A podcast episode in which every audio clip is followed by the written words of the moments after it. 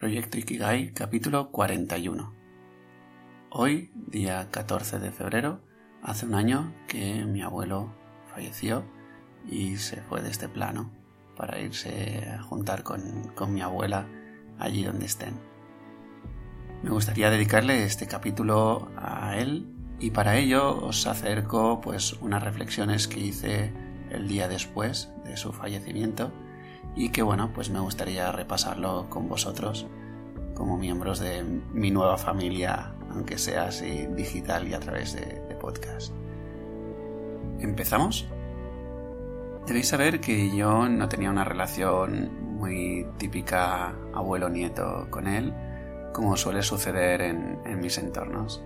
No era un abuelo pues que me viniera a buscar al colegio, ni un abuelo que me preparara la merienda, un abuelo con el que pasara largas tardes o días junto a él. No. Pero era mi abuelo y estoy aprendiendo mucho con él. Notad el gerundio que he usado en el verbo aprendiendo, porque es verdad que sé las lecciones, pero aún estoy como integrándolas en, en mi vida. ¿Te apuntas a este capítulo de las crónicas de un buen estudiante? Primer aprendizaje de vida con mi abuelo. El Ikigai existe y marca tu estilo de vida. Mi abuelo era arquitecto y fue un apasionado de ello. Era tal la pasión que sentía que fue el primero en su familia en ir a la universidad. Antiguamente, según me cuentan, el acceso para arquitectura era algo complejo. Él tuvo que demostrar sus habilidades como dibujante, talento que probó mediante un dibujo a mano alzada de la escultura de Moisés de Miguel Ángel y que ahora tengo el honor de que me acompañe en mi pequeño despacho de, casa. Me encantaban sus dibujos, la verdad. Él era bueno en lo que hacía, amaba lo que hacía, el mundo lo necesitaba e inauguró un despacho para que el mundo le pagara. Estaba, pues, en su Ikigai. Y cuanto más pienso en ello, más veo cómo estar en Ikigai marca tu estilo de vida. Es un estilo de vida expansivo, un estilo de vida que te conecta tanto con tu esencia que se pone al servicio de los demás. Por ejemplo, mi abuelo fue generoso. Con su despacho de arquitectura pudo dar trabajo y sustento a varias familias. Ofreció sus conocimientos a los futuros talentos dando clases en la universidad. Y, obviamente, estando en Suikigai, pudo construir hogares para centenares de familias. Una entrega total a la sociedad y vocación de servicio. Esto, que escribía hace un año, como os digo, em, hay que ponerlo ahora un poco en, digamos, un poco de, relación con mi nuevo descubrimiento, ¿no? Eh, y que te estoy transmitiendo desde, desde hace unos meses, que es la gran mentira de Kigai, en tanto en cuanto mm, confundimos Ikigai o relacionamos más bien que confundimos, no, relacionamos Ikigai solo con el mundo profesional. Y eh, bueno, ya os dije en su capítulo, ¿no? En que os dejo en las notas del programa, donde eh, que, bueno, el descubrimiento de que Ikigai no solo lo podemos enfocar a un tema profesional, sino más a un estilo de vida. Sigo con los aprendizajes. Vamos al número dos. Una mente desentrenada te jode la vida. Mi abuelo sufría y sufría mucho. No era ningún dolor físico el que le acompañó en los últimos años de vida, al menos no algo extraordinario para su edad. No. Su fuente de sufrimiento era su mente. Esta se convirtió en su prisión. Voy a exagerar para que se entienda mejor. Entre un pastel gigante hecho con muchísimo amor y entregado por su bisnieto y una picada de mosquito, él se fijaría más en esto último. Estaba muy apalancado en el papel de víctima y pobrecito. Su mente hacía tiempo que hubo ganado la batalla en este aspecto. Otra característica que ejemplifica su postura frente al mundo viene de su invalidez a raíz de la sordera. Él era prácticamente sordo. Ante esta situación, en vez de apalancarse en los otros cuatro sentidos que tenía para disfrutar y profundizar en la vida, mi abuelo se quejaba siempre de esa sordera.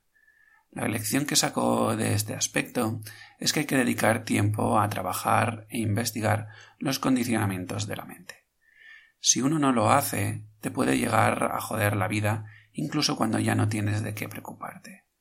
Esta es una lección muy importante y que le agradezco que me la haya trasladado cuando aún tengo margen de maniobra.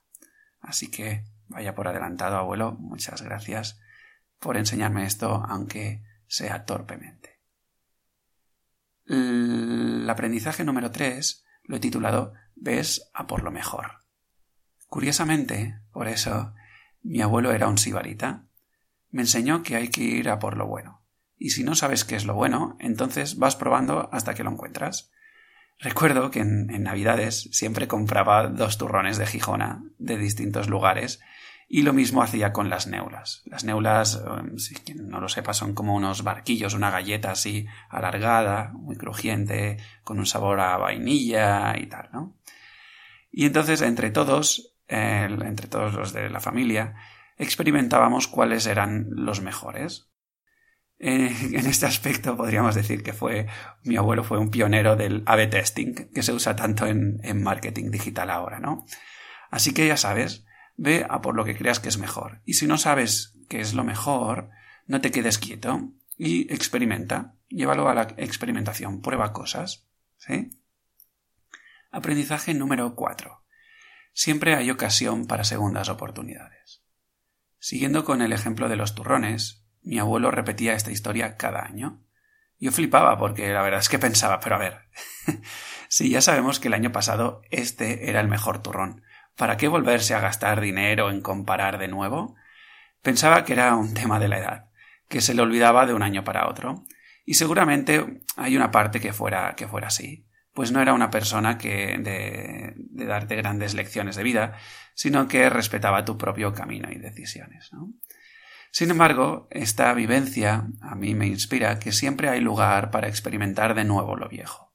Que hayas tomado un camino o una decisión no da pie a que no vuelvas a plantearte giros de timón, porque la vida es cambiante, y el que eres hoy no lo fuiste entonces cuando lo experimentaste la última vez.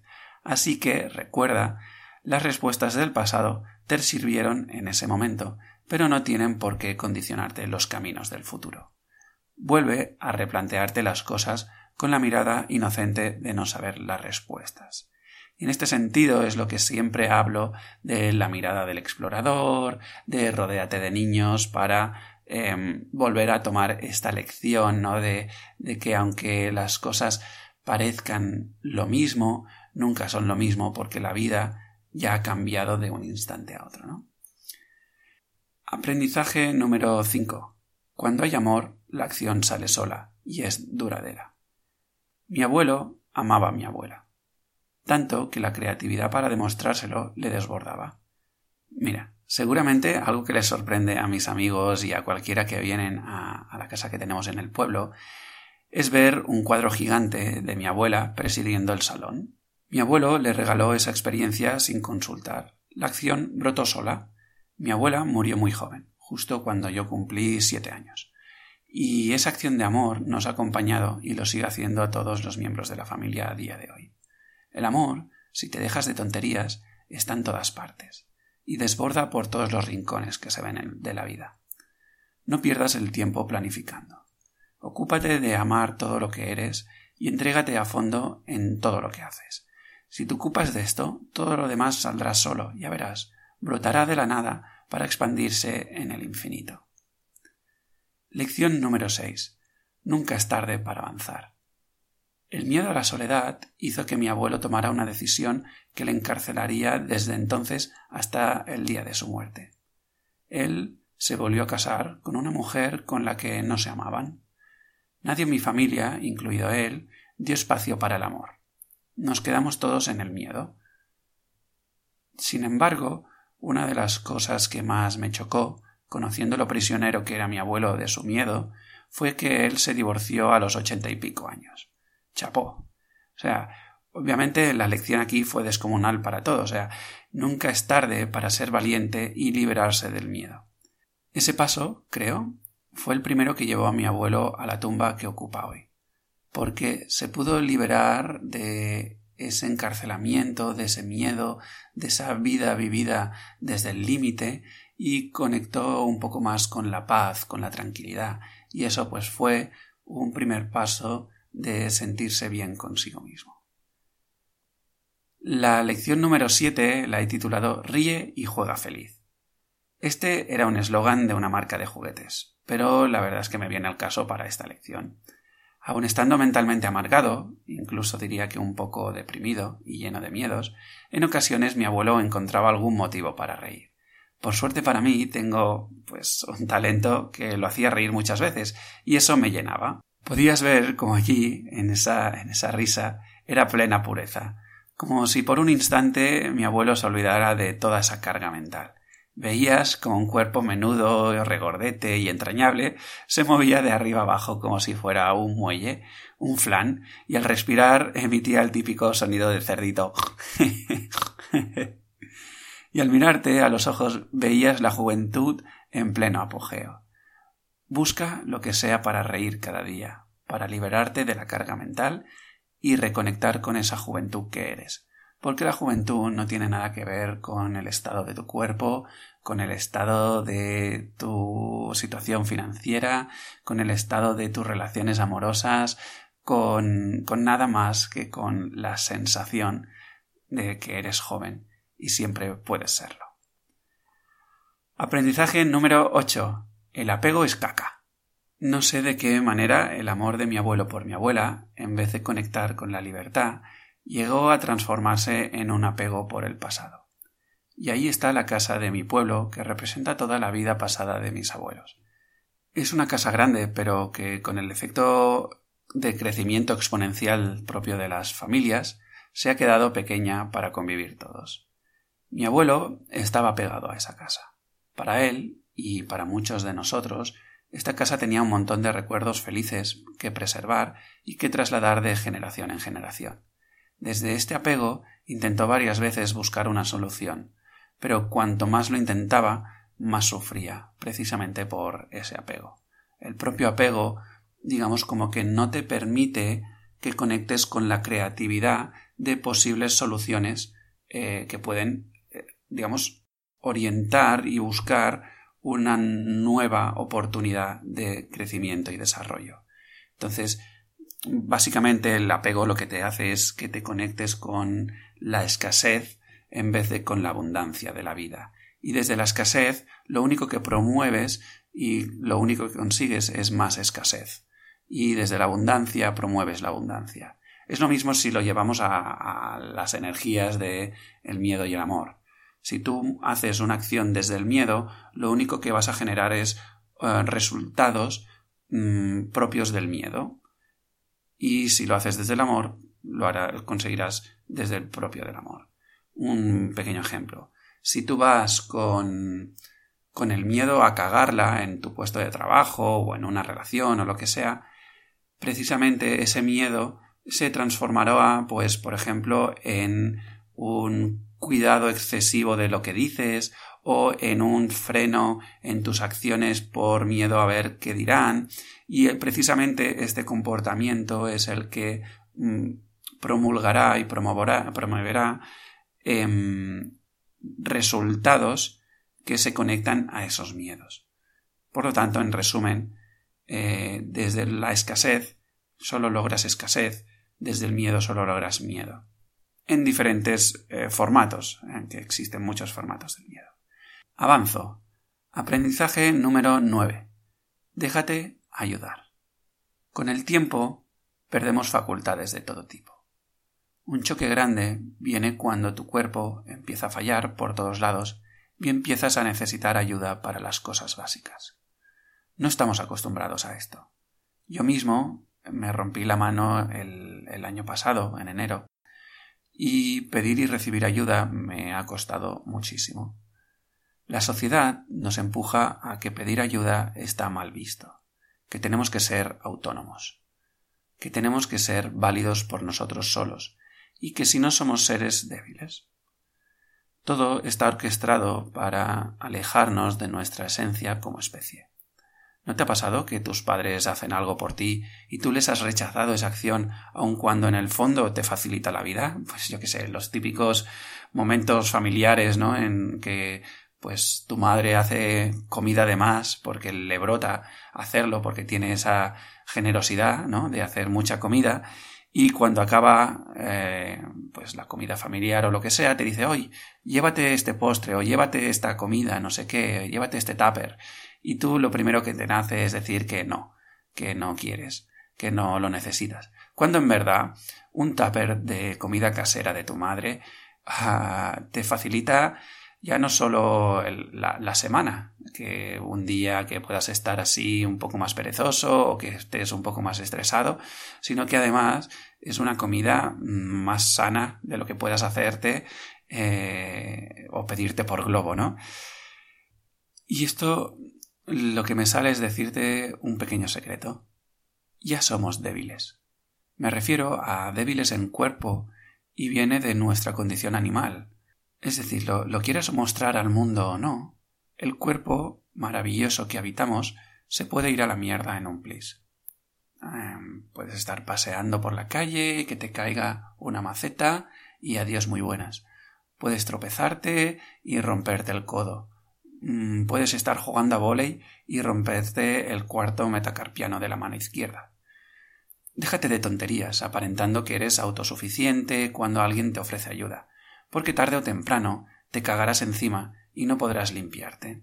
Y si no tienes la humildad de aceptar ayuda, lo vas a pasar muy mal. Así que empieza a practicar ya en, en esta idea de que pedir ayuda no es de débiles sino de valientes. Es de reconocer que realmente no estás solo en este mundo, de que realmente te conecta mm, una fuerza con los demás que no la podemos explicar. Aprendizaje número 10. Niños y abuelos son lo mismo. Hablaba hace un tiempo eh, de lo que representa la llegada de un bebé a nuestras vidas. Ha sido espectacular conocer a mi abuelo en el papel de bisabuelo. Era tal la conexión que se daba entre los niños y él que solo puedes llegar a una conclusión. Hablaban el mismo idioma, el del amor. Algo había ahí que avivaba la llama interior de mi abuelo. La manera que le cambiaba la expresión de su cara al acercarse a su bisnieta o cuando veía juguetear a su bisnieto era impresionante. Que aún la tengo grabada en, en mi memoria. Era la cara de alguien que conecta con su inocencia y curiosidad de nuevo. Siempre que estés sumido en la oscuridad, acércate a un niño pequeño y simplemente obsérvale. No hagas nada más no la cagues intentando enseñarle nada o diciéndole algo que mm, se suponga mm, correcto o que le estás educando. No, no, no. Déjate de tonterías, simplemente obsérvale y si quieres mimetízate con él o con ella. Deja que sea él o ella los que te enseñen a ti cómo vivir la vida. Y fíjate cómo ese niño o esa niña interactúa con la vida entregándose al máximo desde la pureza del explorador que no sabe qué aventuras le espera. Y aprendizaje número 11. Déjate llenar por el amor y no por el miedo. Querido abuelo, allí donde estés, sé que no te he dicho suficiente que te quiero, pero lo hago te quiero un montón. Y sobre todo te deseo la mejor de las paces de espíritu y alma. Espero de todo corazón que puedas organizar esas fiestas de disfraces que te montabas con la abuela y que vi en, en alguna de las fotos de cuando, de cuando eras joven. Y a vosotros, queridos oyentes, queridos exploradores, muchas gracias por acompañarme en este capítulo tan especial Espero que estas lecciones que saco de mi reflexión y de mis vivencias con mi abuelo te puedan aportar ni que sea un poco de luz, un poco de sabiduría, para que lo traslades poco a poco a tu vida diaria. Sé que cuesta muchísimo pasar de la mente a la práctica. Sé que cuesta mucho que algo que realmente entendemos y comprendemos a nivel intelectual lo podamos bajar a nuestras acciones en el día a día. Pero si algo es necesario, es que pasemos a la acción. No te quedes en la mente. Una vida bien vivida no tiene nada que ver entender las cosas a nivel intelectual. Tiene que ver en bajarlo a la experiencia, en vivir plenamente esos momentos de vida y llenarte de dicha y de satisfacción y de paz los máximos segundos que puedas en tu día a día. Si haces eso, poco a poco, la suma de segundos, minutos, horas y días de plenitud, satisfacción, paz, alegría, humor, risa, llámale como quieras, se, serán muchísimo más grandes que los días de desdicha, de sufrimiento, de dolor, etc. Y cuando la suma de una vida bien vivida eh, es mayor que la suma de una vida mal vivida, uno se encuentra en Ikigai, uno se encuentra viviendo en aquello por lo que vale la pena. Así que realmente muchísimas gracias por acompañarme en este capítulo. Em, espero que te haya gustado. Gracias también por dejarme ser tu guía en este viaje explorador. Suscríbete si no lo has hecho aún en, en este canal, sea cual sea donde estés escuchándome. Y nada, ya sin más dilación, seguimos en la aventura de esta pedazo de vida.